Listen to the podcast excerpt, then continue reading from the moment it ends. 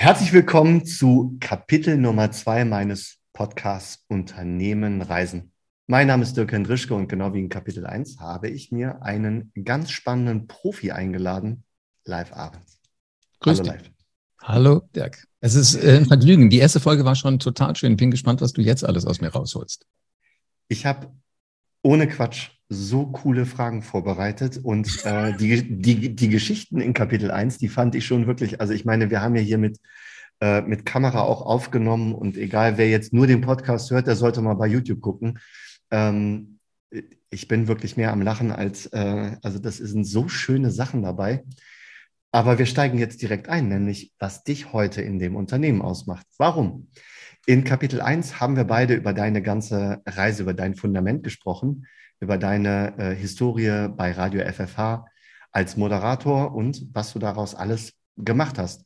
Mit einem, ja, ich würde mal fast sagen, es war kein Gönner, aber es war ein Mensch, der an dich geglaubt hat, der dir die Chance gegeben hat, eben über bezahltes Lernen ähm, quasi so eine ja, so eine Coaching-Ausbildung in Anführungsstrichen durchzuführen und der dann irgendwann wirklich ganz, ganz liebevoll gesagt hat, und jetzt wirst du flügge und du musst fliegen, du musst nämlich in die Unternehmen, in die Wirtschaft und dort ganze Unternehmensgruppen, Mitarbeiter, Mitarbeitergruppen coachen. Genau. Bitte, ich hoffe, ich habe alles richtig zusammengefasst. Perfekt, ja. Hätte ich nicht besser machen können. Jetzt nimm uns doch mal mit. Was machst du alles heute? Was ist aus dem Coaching geworden? Ja, also dann kam halt irgendwann, ähm, oder vielmehr, das hat sich mal weiterentwickelt. Also dieses bei den großen Akademien arbeiten heißt dann ein super angenehmes Leben führen. Wenn die dich einmal auf der Platte haben, dann fragen die nur noch, an dem und dem Tag hast du Zeit. Du bist so ein Jahr im Voraus immer ausgebucht, weißt, in welcher Stadt wirst du wann wo sein. Die haben wow. auch so ein paar Inhouse-Kunden. Das heißt, du gehst noch mal in Firmen rein, weil für Firmen ist es dann günstiger, eventuell den Trainer zu holen, als ich sag mal sechs, sieben Leute auf so ein offenes Seminar anzumelden. Mhm. Und ich habe das genossen. Ich war, weißt du, so ein bisschen faul bist ja dann auch. Warum soll ich denn selber mir Stress machen, wenn andere mich verkaufen und die sagen nur, wenn du damit zufrieden bist, okay. Super. Und dann kam das Jahr 2020. Und ich weiß noch, ich war morgens in einem Call drin mit eben äh, einem äh, Product Manager von einer meiner Akademien. Und der sagte, äh, ja, wenn es dann irgendwann wieder losgeht.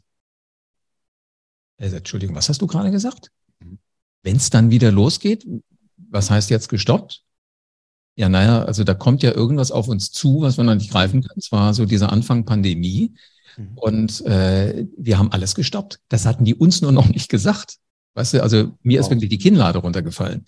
Und ich hatte schlagartig für drei Monate Urlaub. Und wirklich ungelogen, es war Freitag der 13. Ja. Freitag, der 13. März 2020.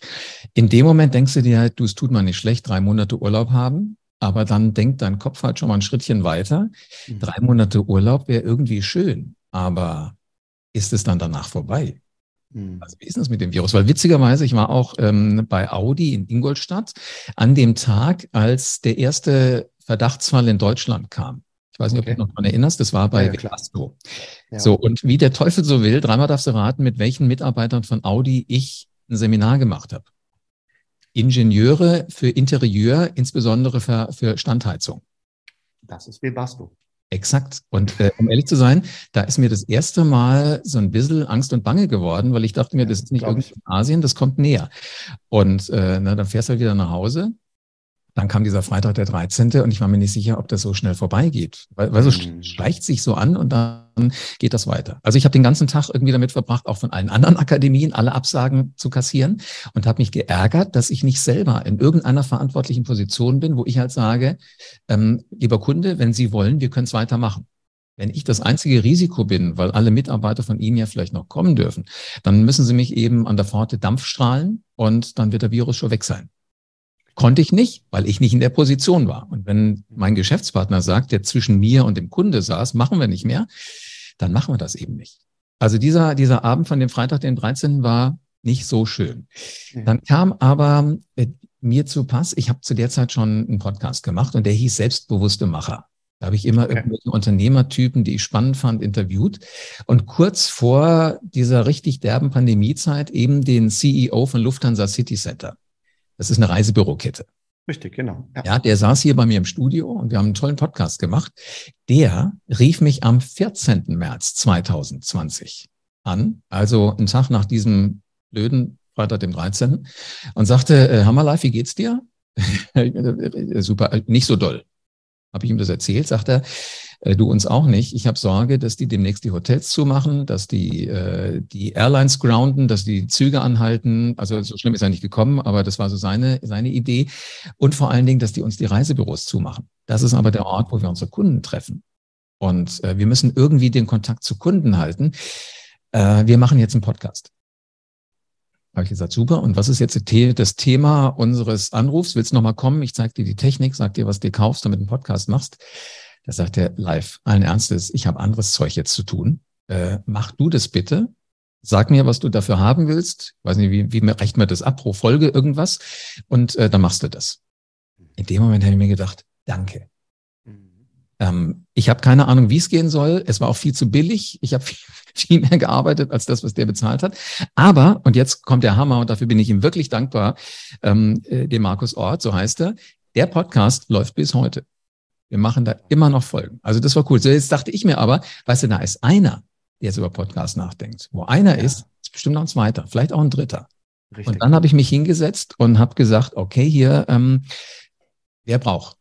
Und dann mhm. kamen spannende Dinge bei raus. Und wirklich mein, mein Lieblingspodcast, den ich gemacht habe, also eigentlich sind sie natürlich alle schön, aber der, wo du die, die witzigsten Dinge erlebt hast, war einer mit Detlef Soest. Mhm. Detlef sagte, ich will auch einen Podcast machen. Mhm. Und äh, würdest du den auch moderieren, produzieren, alles so, was du da so machst? Und ich gesagt, klar. Ich produziere, du zahlst. Da sagte er schon, äh. also er ist ein sehr kostenbewusster Mann. Aber ja. wir haben irgendwie ein Arrangement gefunden. 25 Folgen haben wir gemacht. Natürlich nicht für seine Tanz- und äh, solchen Aktivitäten, sondern eher für ihn als Motivationstrainer. Ja. So, und dann habe ich schon gemerkt, die Zusammenarbeit passt, weil er sagte mir auf meine Frage, wie soll denn der Podcast heißen? Sagte er, der Detlef Soest Podcast. Da habe ich mir gedacht, also viel, viel spannender, kreativer geht jetzt nicht, ne? Und du, du kennst ihn wahrscheinlich, er ist ein sehr, also der hält nicht in der Busch. Man sagte, der ist ein direkter Kerl, ja. Genau. Hast du eine bessere Idee? Er sagt, noch nicht, aber gib mir mal einen Moment Zeit. Mhm. Und dann war ich das Wochenende drauf, wie alle wahrscheinlich in der Pandemie, äh, wandern. Und ich habe gesagt zu meiner Frau Hammer, der Detlef Soest will einen Podcast gemacht haben. Was für ein Namen fällt uns da ein, außer äh, der Detlef Soest Podcast?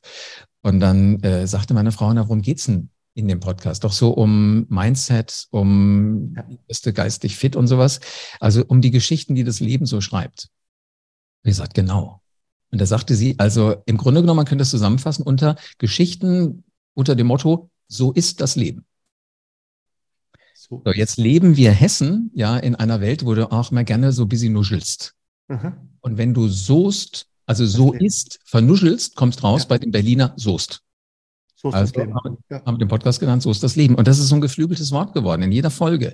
Und das ist ja. für mich Podcasting. Weißt du, dass du um die Ecke denkst, dass du allein auch schon in der Podcast-Marke was hinkriegst.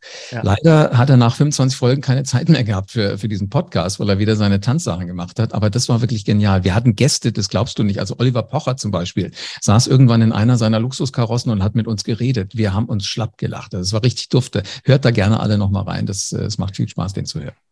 Vielen, vielen Dank. Also ich werde da auf jeden Fall nochmal reinhören. Detlef ist ja auch ein sehr innovativer Mensch und ähm, mhm. was mir diese Geschichte einfach jetzt so mitgibt, dass auf einmal man, genau wie du auch ja letztendlich, sich um komplett neue Wege Gedanken machen musste. Ne? Auf einmal war dieses Thema, ich kann da draußen nicht mehr so rumfunken, wie ich das möchte sondern jetzt ist einfach mal alles anders und dadurch wurde natürlich auch die ein oder andere, der ein oder andere Distributionskanal neu entdeckt und oder beziehungsweise Podcast letztendlich hat ja so einen richtigen Boom bekommen. Ja, absolut. Also für den 14. Nordkongress Urologie habe ich auch mal drei Folgen Podcast gemacht. Die sagten, sie gehören ja zur Zielgruppe. Habe ich gesagt, äh, vielleicht, weil ich Mann bin, ja, aber ich gehöre noch nicht zu denen, die regelmäßig kommen.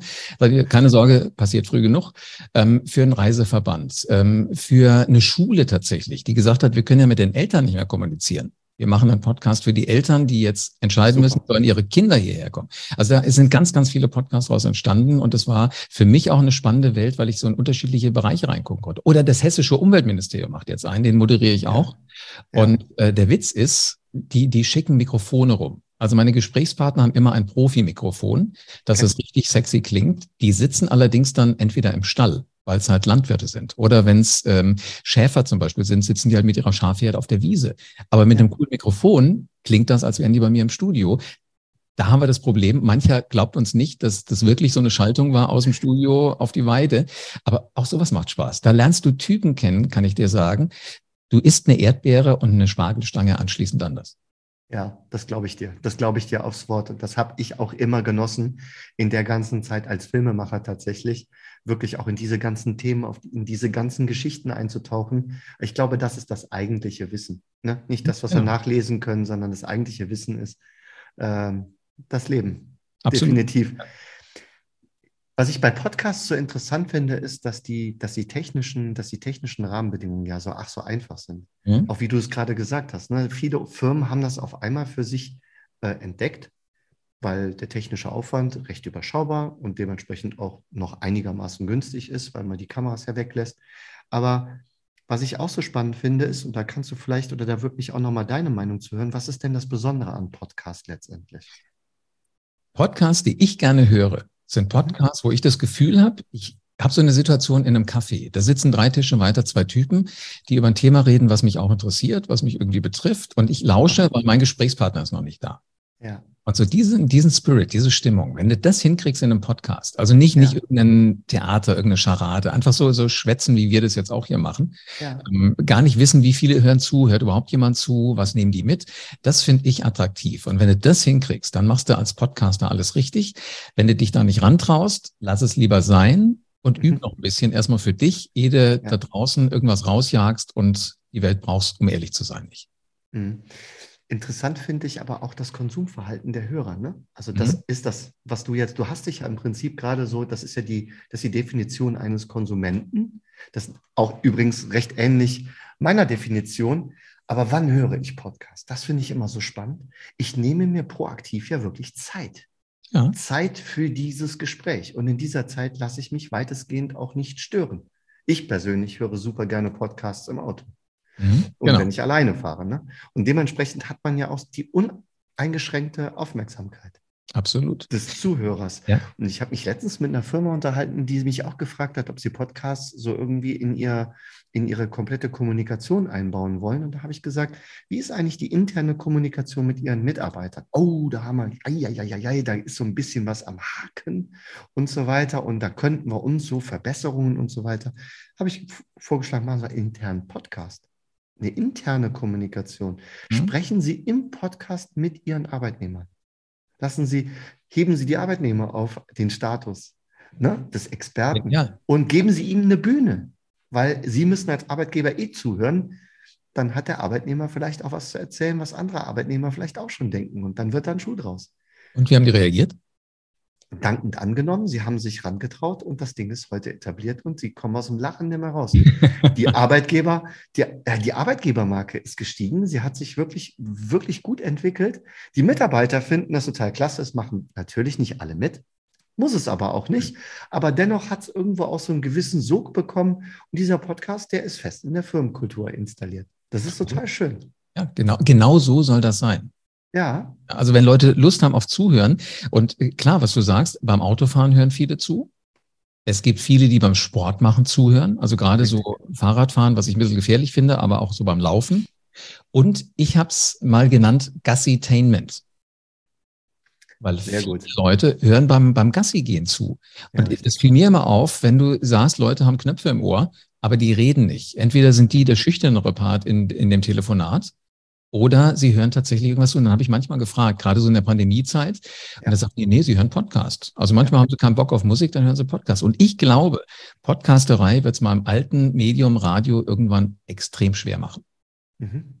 Weil äh, wer von uns schaltet noch das Radio ein, weil er Musik hören will? Du weißt, heute kommt die neue von, ich weiß nicht wem, Justin mhm. Bieber, dann hast du früher das Radio eingeschaltet, wenn es die neue Madonna gab. Und hast und, gewartet und heute genau, streamst du. Ne? Genau, genau. Heute streamst du es, wenn du Bock hast. Und du, du streamst auch das, was du willst, nicht das, was der Radiosender gerade denkt, was er dir spielen möchte. Mhm. Und genauso wird es irgendwann mit den Informationen werden. Du suchst dir auch die Informationen raus, auf die du Bock hast. Und die hörst du dann, wenn du Zeit hast. Ob das beim Autofahren, beim Sport ist oder beim Gassi gehen, ganz egal. Mhm.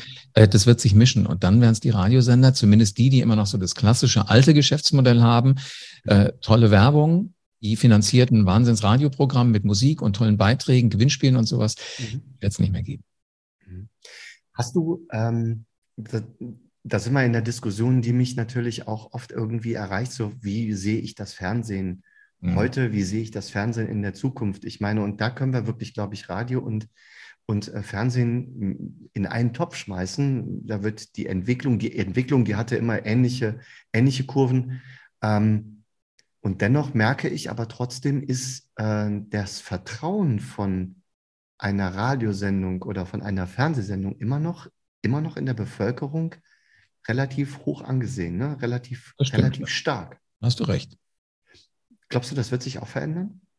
Ich glaube, das wird so auseinandergehen, weil auf der einen Seite sagst du, ich vertraue diesen Medien, die sind für mich verlässlich, weil sie recherchieren, weil sie gegenchecken, weil sie mehrere Quellen brauchen. Mhm. Auf der anderen Seite kommt deine Lebensrealität dazu. Heute ist niemand mehr um acht Uhr nicht erreichbar, wenn du anrufst, weil Tagesschau kommt. Ja, ja ähm, gut, du kannst vielleicht nochmal restarten oder du kannst das, das Live-Fernsehprogramm anhalten. Das ging ja früher alles nicht.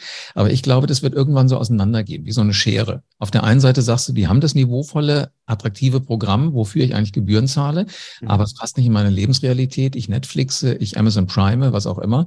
Und wie das zueinander gehen wird, da kann ich mir ganz viele Szenarien vorstellen, aber es gibt nicht das eine, so wie es früher war. Du hast Radio, du hast Fernsehen, Kino, Punkt. Mhm. Wenn wir da jetzt mal einen Punkt machen und wenn wir jetzt mal sagen, du hast ja gerade gesagt, ähm, der Kunde verändert sich. Mhm. Ähm, wie werden sich meiner, äh, deiner Meinung nach die Inhalte auch ändern? Wir haben ja eben schon mal festgehalten, eben schon mal festgehalten, dass wir sehr, sehr ähm, themenbezogen ähm, produzieren, dass man sich die wirklich themenbezogen die Inhalte im Netz sucht, streamt, ob jetzt nur Audio-Content oder audiovisueller Content, ist ja total egal. Ähm, wie glaubst du, wird sich das entwickeln, dass wir noch, ähm, wie wir mit den Themen in der Zukunft ähm, umgehen? Das wird sich. Ich meine? Ja, ja, ich weiß, was du meinst. Weil ich so stell dir mal, nee, nee, das ist eine ganz nachvollziehbare Frage. Stell dir mal vor, vor, vor drei Jahren oder vor vier Jahren, gehen wir mal richtig weit zurück, hätten wir irgendjemandem gesagt, auch so ich als, als Coach, als Trainer, ja, wir machen das digital. Wir machen so ein, so ein Zoom-Meeting Teams, da hätten die gesagt, Entschuldigung, sind Sie gegen Türrahmen gelaufen gerade? Ja, richtig, ja. wollen wir nicht, Sie kommen zu uns oder wir zu Ihnen. Das wäre nicht gegangen. So, dann war diese Zwangssituation da, wo es einfach nicht anders sich realisieren ließ. Und um ehrlich zu sein, 2020 im Frühjahr hat mir auch die Fantasie gefehlt, wie ich mit Menschen kommunizieren will über die Kanäle, Technik, die wir jetzt haben. Ja, ist so, ne? Damals hatte ich auch einen, Laptop, wo oben diese kleine Kamera hier oben drin war und das war's. Ähm, wenn du das Studio siehst, in dem ich jetzt hier sitze, dann ist es, ist davon nicht mehr viel übrig geblieben. Hier ist sattes Licht, hier sind drei Kameras, du hast einen Bildmischer, du hast einen Tonmischer. Ich finde, das ist das, was du heute anbieten musst, wenn jemand was von dir lernen will. Richtig, ja. Interessanterweise ist das hier aber eigentlich der Raum, in dem ich früher die Coachings gemacht habe. Mhm. Und ich habe einen, einen Managing Partner von einer Frankfurter Rechtsanwaltskanzlei, der äh, dieses Jahr wieder anfangen wollte mit einem neuen Coaching-Prozess. Und ich habe gesagt, willst du das immer noch mal, weil pass auf, der kommt aus Gießen, fährt nach Frankfurt ins Büro und kam dann noch mal zu mir nach Wiesbaden. Das ist eigentlich komplett wow. die andere Himmelsrichtung. Ja. Und fährt dann wieder nach Gießen heim. Ich gesagt, das musst du nicht mehr machen, wir können das digital machen. Sagt er, nee, ich komme. Okay, dann kam er zur ersten Session wieder her.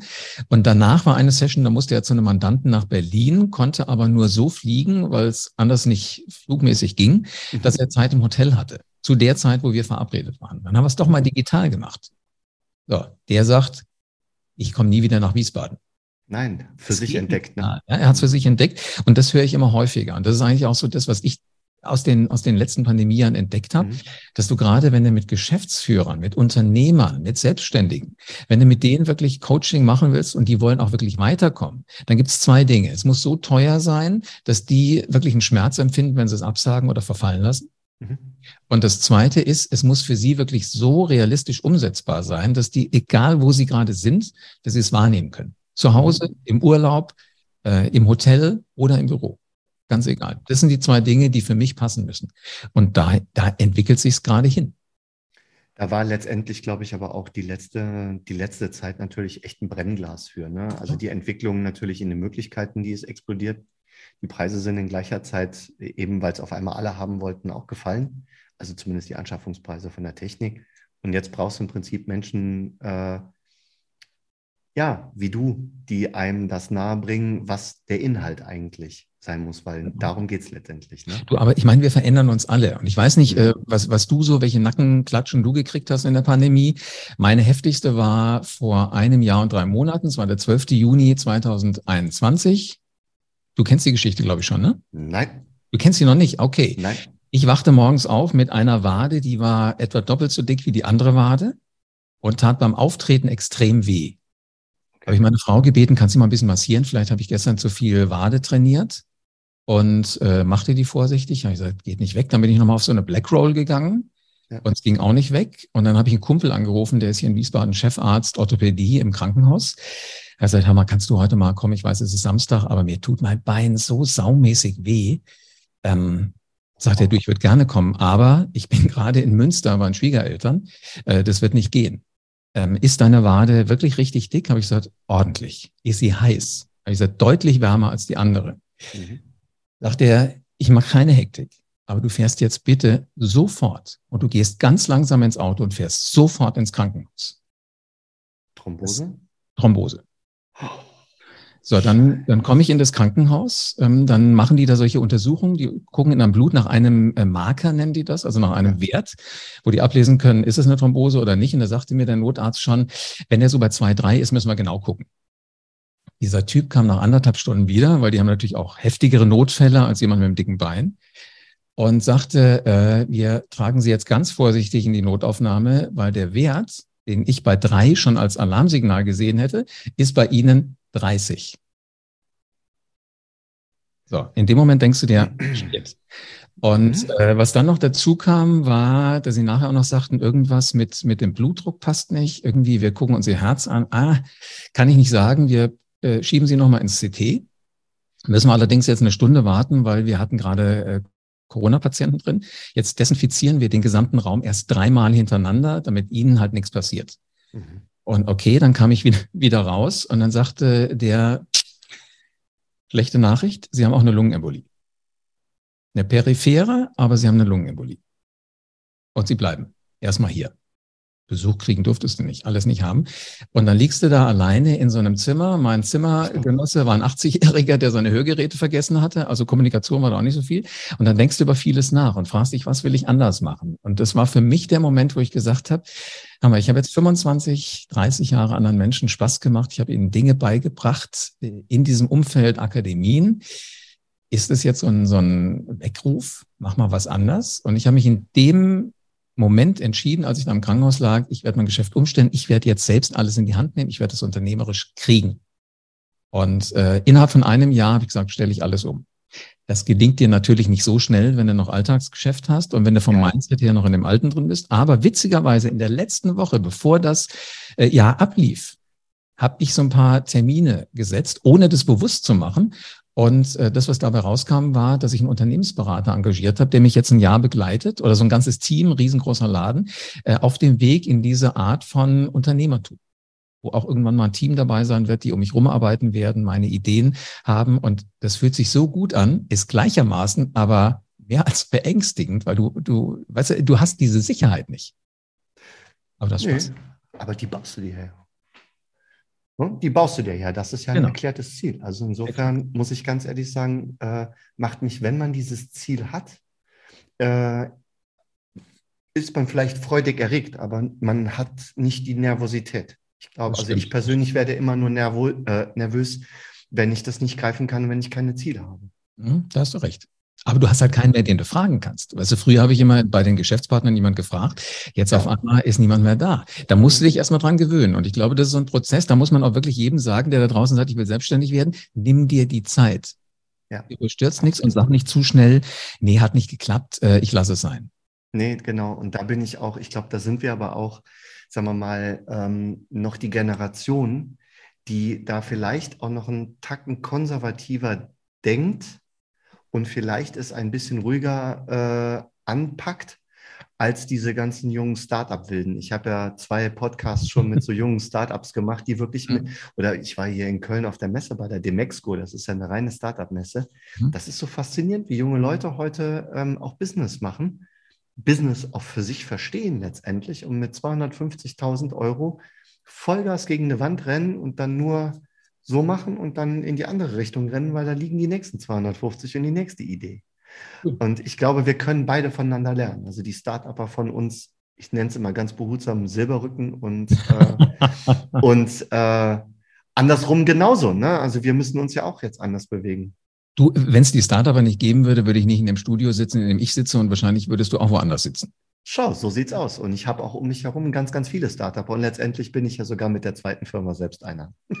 Und soll ich dir was sagen? Im, im Grunde genommen die Startup, die auch zu mir kommen, die sagen, bring uns bitte bei, wie das geht. Weil ja. ich sage heute, ähm, so die ersten Menschen, die mit Kunden geredet haben, waren die, die rhetorisch am fittesten waren im Unternehmen. Richtig. Dann kamen irgendwann die, die so Richtung Verkauf gegangen sind, die das äh, immer perfektioniert haben. Wo muss ich den Kunden erwischen? Das war, ist aus meiner Sicht aber auch durch. Auch wenn der Kräuter einen tollen Job macht. Mhm. Das, was jetzt kommt, weißt du, wo ich selber alle Informationen habe, die brauche ich nicht von einem Verkäufer hören. Jetzt kommt die Zeit, wo wir überzeugen müssen. Mhm. Und überzeugen tun charismatische Typen, tun interessante Typen, tun schräge Typen. Und genau das sind Startup häufig. Aber die erkennen das und die sagen, ich muss jetzt aber noch begreifen, nicht nur eine coole Idee haben, sondern ich muss auch begreifen, wie bringe ich das denn unter das Volk? Und dann kommen die tatsächlich und sagen, hilf mir. Und es mhm. macht Spaß, mit denen zu arbeiten, solche Leute zu coachen. Ich nehme das als Überleitung. Und zwar Überleitung zu unserem Blog Nummer drei. An dieser Stelle nochmal ein richtig großes, herzliches Dankeschön in deine Richtung für dieses super interessante Gespräch, wo sicherlich viele, viele Impulse für den einen oder anderen Hörer dabei waren, wie man Danke. Dinge anpackt und was man alles tun kann. Danke, live. Gerne, Dirk. Ich moderiere ab, damit ich Block Nummer drei anmoderieren kann und mit dem starten wir wie gewohnt am nächsten Freitag. Und an dieser Stelle sage ich Vielen Dank fürs Zuhören. Ähm, schaut in den Show Notes nach. Ähm, Live ist natürlich mit seinem Podcast verlinkt und ihr solltet doch bei den ein oder anderen Sachen mal reinhören. Guckt, wie wir auf LinkedIn positioniert sind, vernetzt euch mit uns. Sicherlich kann man die ein oder andere Frage stellen und wir werden immer weiter beantworten, solange bis alle Fragen geklärt sind. Und ja, mir bleibt nichts anderes zu sagen als vielen Dank zu sagen und ich, dass ich mich freue auf Blog Nummer drei mit dir live. Vielen, vielen Dank. Bis bald. Bis bald. Ich freue mich auch.